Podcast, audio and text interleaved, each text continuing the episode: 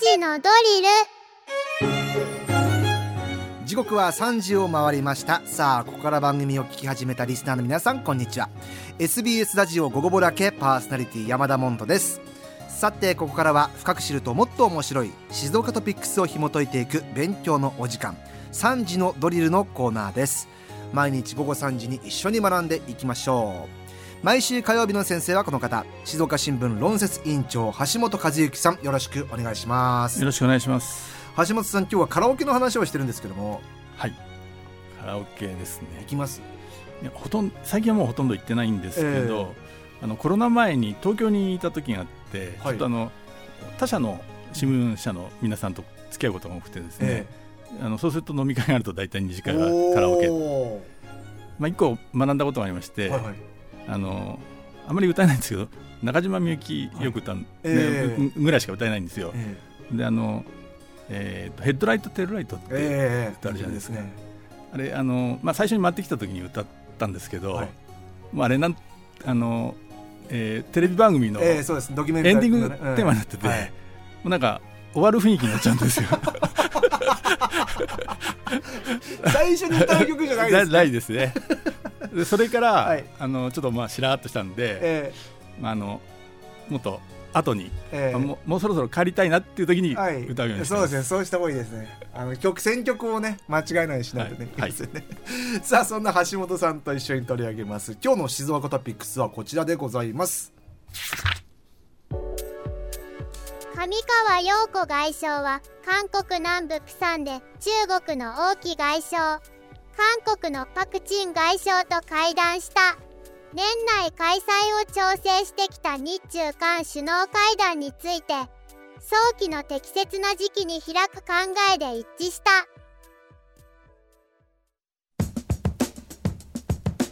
えー、上川陽子外務大臣のニュースから始まりましたけども橋本さん今日は上川陽子外務大臣特集そうです、ね、ということで、はい、うん、あの今の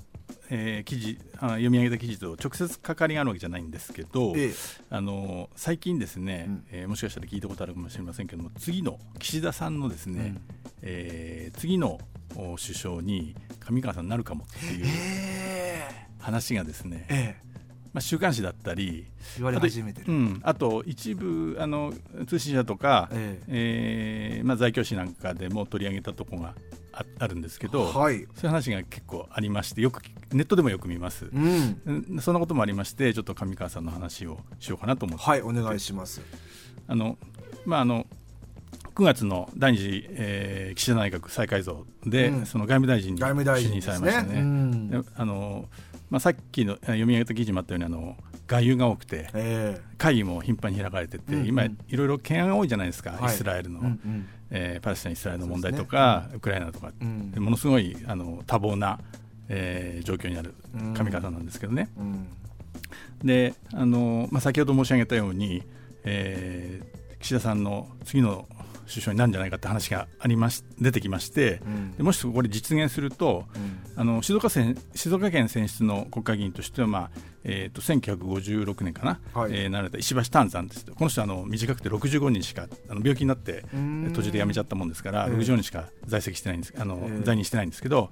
えー、この石橋丹山以来2人目ということになると思います。だってもし総理になったらね。そうですね。女性で女性の初の総理ということになりますので、まあ、大注目ということになると思うんですけども。ことになる可能性もあると。はい、うん、であのなぜその上川さんの名前が首相候補にあのここに来て上がるようになったかっていう話の前にですね、はい、あのちょっと簡単にプロフィールをおさらいしましょうということで、はい、あの上川さん静岡市出身の70歳、はい、えー、選挙区でいうと静岡一区ですね。衆議院静岡一区、うん、えーと、静岡双葉中高校、はい。ね、双葉中高横井小学校ですよあそうです、ね、横石小学校、ね、双葉中高、はい、はい、で東大に進学されて。東大、ええ、でそれで国際関係論専攻しました、で卒業後にあの、えーと、三菱総合研究所の研究員となって、はい、であのアメリカに留学して、うん、えー、ハーバード大学のケネディスクールというところで政治行政学修,、えー、修士号というのを取得されたと。でそのアメリカに行ってる間にですね、あの上院議員の政策スタッフ勤めていた経験があるそうで。うん、その留学時代にその日本の改革いろんなあの政治の改革を進めなきゃいけないという必要性を痛感して政治家を志したという話です。あの1996年に、まあ、帰国後ですね。1996年に、えー、衆院選に静岡1区から出馬して1回落選しました、ええ、で2000年の衆院選に再挑戦して初当選と、うん、で、えー、今7回目えー、当選7回目、うん、えー、それから、えーと、安倍内閣、副大内閣、岸田内閣、えー、等で、えー、閣僚を務めて、うん、えー、特に法務大臣は、えーまあ、大変異例だと思うんですけど、3回も就任されていると。うん。で法務大臣のイメージ強いですよね。そうですね、うん、で今年9月のその、えー、岸田内閣の再改造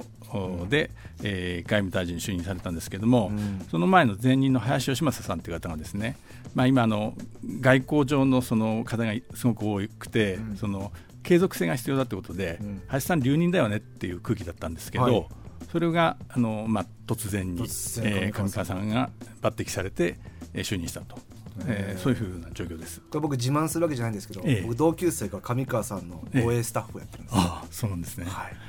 それすごい大変だと思い。自慢です、ね。大変だはい。さあそんな上川さんですけど。はい。はい、であの、うんえー、ここに来てその上川さんの名前があの浮上している背景なんですけれども、はい、えっとまあ、一番大きなのはあの岸田政権の支持率低迷だと思うんですね。あのここで何回もお話ししましたけれども、岸田さんっていうのは来年秋に自民党総裁選の任期が切れます。はい、でそこで再選目指してるんです。えー、であのまあ、そうですね夏頃まではもう再選確実っていう空気だったんですね、他に候補者いないよねと。うん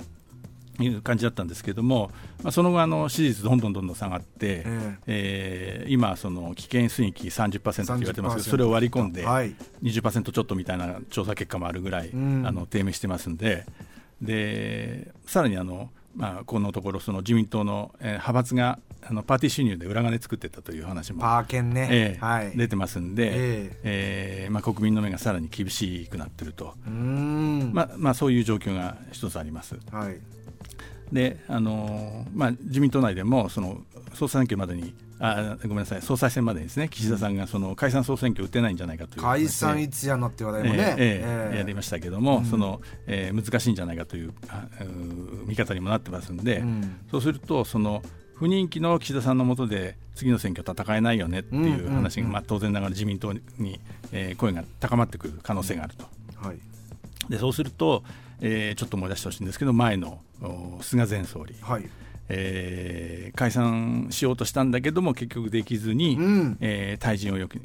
儀なくされて次の総裁選には出ませんという形になって、はい、岸田さん、うん、他が、まあ、選挙やって岸田さんが当選したという流れになってましたので、えーえー、まあ、同じような、えー、同じ流れになる可能性があると。たどるかじゃないかという可能性もあるねという話だと思います。はい、でそうすると当然そのじゃあ岸田の次誰誰ってことになりますよね。候補は出てるんですか？そうですね。うん、あのえーまあ、ずっとですねあの、うん、もう総理誰が決まった時からですね、うん、その次はっていう次は誰っていうね。えー、えー、いろんな人の名前上がります。うん、で、まあ、これまでよくあの言われているのがですね、自民党の、えー、茂木敏光幹事長、はい、茂木幹事長、はい、それからあと,、えーと、女性であの、まあ、この方も女性最初の総理なんじゃないかという説がありますけれどもあの高市早苗経済担当はい、担当大臣、はい、それから、えーと、経産大臣やってます。西村康稔さん、うん、あるいはあの河野デジタル、ね、デジタル大臣とかですね、はいはい、えー、まあ、ちょっと若いんでまだすぐにはないかもしれませんけども小泉進次郎さんとか元環境省、うん、あと,、えーと、この方もちょっと、えー、派閥を解消しちゃったんで、うん、あの影響力弱まってますけど石破茂さん、ね、ずっと言われてますね石破さんもね、えー、元幹事長、うん、えー、こういう人たちが名前があ、まあ、これまで上がってきましたけども、はい、まあ、現在も上がってると思いますけども、うん、まあ、いずれもみんなこれもよく知られたまあはいはい、えー、皆さんであのあっていう。そうですね。であのあまり親身がないですよね。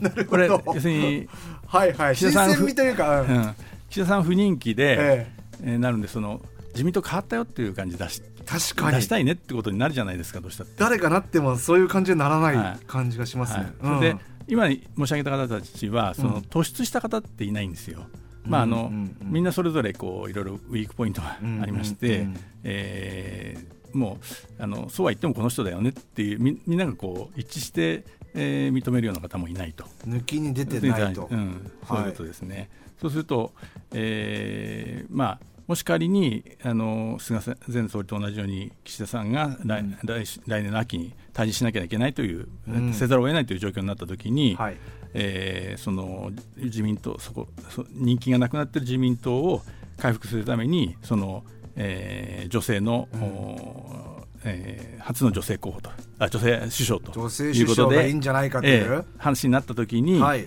えー、まあ、高橋さんの名前も上がりますけれども、えー、高橋さんも、まああのー、保守派の論客としてあの知られてますけれども逆に結構あのちょっと政策が極端で受け入れられないっていう人たちも自民党内にも多いんですね。えー、なんでそういう意味でその神さそれじゃあその大臣として着々とその実績を進んでいる上川さんがいいんじゃないかという話が、まあ、あの党の国会議員の間からもちらほら出てると。そういう状況だと思います。これ、橋本さん、上川さんが、まあ、こんだけ大臣も経験されてますし、はい、いろんなことやってますし、で今回、この首相候補って言われてることは、はい、やっぱり仕事もできるし、人望も厚い方なんですか？そうですね。あの一つはあの国務大臣として手堅い仕事ぶりが評価されているということがあると思います。であのえー、先ほど申し上げた法務大臣参会とか、他にも、うん、えー、少子化担当とかですね、いろんな大臣務められていて、はい、まあ、今回、外務大臣と、うん、であの、政策通のイメージがもう定着してますし、うん、あの、国会答弁とか記者会見でも発言しても安定していて、うん、えー、失言がないと。でスキャンダルも、えー、あまりまあ、うん、スキャンダルも聞かないと、うん、えー、いうことで、そのまあ、岸田政権っていうのは不祥事で閣僚とか、はい、あの副大臣、政務不祥事ドミノがありましたから、えー、あの改造前もありましたし、改造後も続いたということで、はい、あの次々で辞めざるを得なくなったという状況がありますので、うん、あの次の首相っていうのはクリーンなイメージがいいよねっていう人が多くなれば、うん、上川さんがぐっと浮上してくるという可能性もあるんじゃないかと。本来全員クリーンであるべきだと思うんですけども。そうですね。でもそれをそう言えないというところが、ね、上川さんと、はい、はあ実績としてはそうですね。あのあの、まあ、皆さん覚えていらっしゃる方も多いと思うんですけど法務大臣の時代ですね、うんえー、オウム真理教事件の死刑囚13人の死刑を執行したということで。ああそうか。政界の中にもその腹の据わった政治家だっていうふうにこう評価してされしてる方もいるということで。はあ。とあの、まあ、上川さんってあの岸田さんの派閥の宏池会に所属してますんで、ええ、まあ、岸田さんももちろん外務大臣にあの投与したということがあの物語ってるんですけども岸田さんの信頼も厚いというふうに言われてます。いやじゃあ実際上川さん上川首相、はい、上川総理ってことはあるんですか？そうですねそこなんですけどもあの首相になるにはその自民党の総裁選で勝たなきゃいけないと、うん、で上川さんっていうのはあの派閥の領袖じゃありませんから派閥の会長じゃありませんうんえ。ー、ありませんからえーとまあ、支持をもらって、はい、えー、まず総裁選に、まああのえーと、推薦人を20人とか集めなきゃいけない、えー、えー、そこから始める始まるわけなんで、はい、その支持をもらって、えー、総裁選に挑まなきゃいけないわけですけどそうすると、まあ、あの自分の派閥の,、えあの岸田派なのか、うん、あるいは分かりません。他の派閥か分かりませんけれども、うん、いずれにしてもその今自分が票を持ってるわけじゃないんで、えーえー、他の、まあ、いろんな派閥からで岸田派っていうのはそんな大きなあの派閥じゃありませんから、えー、まあ、仮に岸田派がまとまっただけではあのなれないわけですよね。だからそうすると他の派閥からも支持されなきゃいけないと。いうことです。で、まあ、それがちょっと一つあのまずハードルになると。えー、であのまあ、何よりもその岸田さんが続投できないという状況がそう来年の秋になきゃいけないわけですよね。さすがにその岸田さんが続投しますよってあのもう一回出るよっていうのはちょっとあの無理だと思います。えー、で、えー、じゃあまあ、岸田さん退任するんだけども、うん、そその時って、まあ、岸田さんはすごい批判されてるわけでなんで、うん、岸田さんがじゃあ僕の後継は上川さんにし,、ま、ししてくださいって言っても、ちょっと説得力ないです、ね、確かにそうですね。そういう状況でもないと、だから他派閥からも広く支持を集めるような状況が出来上がってないとなかなかあの実現は難しいかなというのが一つ。そう思うとちょっとハードルがありますね、すね。まだ。であのもう一つは上川さんってのはやっぱり全国的には先ほどあのいろいろお名前なら並べましたけれども、うん、あの全国的にそれほど知られた政治家というのはちょっと言えないんじゃないかと思うんですね。確かに,、まあ、確かに法務大臣やってるとか外務大臣やって、まあ、注目度もすごい上がってますんで、うん、あの法務大臣やってやった人だよね外務大臣やってる人だよねっていうそういう認識は持ってる方多いかもしれませんけれども。いや僕だって地元一緒だから知ってるっていうその感じですもん。で、まあ、あとあのやっぱり仕事上の露出のが主なので、えー、なんていうんでしょうこう、まあ、例えばテレビ番組で出てですね、えー、そのコメントうん、あの積極的にコメントしたりという、はい、こと、感じでもないので、えー、そのあの上川さんのなんていうかこう人となりとかですね、うん、そのえー、をその理解してる、まあ、知っている国民がちょっと少ないと。はいはいはい。でだけどその上川さんがもし首相になるっていう状況になった時っていうのは、うん、自民党のピンチの時なんで、うん、やっぱり自分から情報を発信して、あの国民に理解を求めなきゃい。けないじゃないですか。はい、で今のその国会とかの状況を見てみてもですね、うん、あのえーまあ、確かに失言がなくて、うん、あの手堅いんですけれども、うん、自分の言葉で喋るってことはあんまり少ないのかなと、うん、あらかじめこう用意してある、えー、用意したものでかあの語ることが多くてですねアドリブとかでこうなんかちょっと場を和ませてみたいとかってそういうのがあんまりない感じなんですね。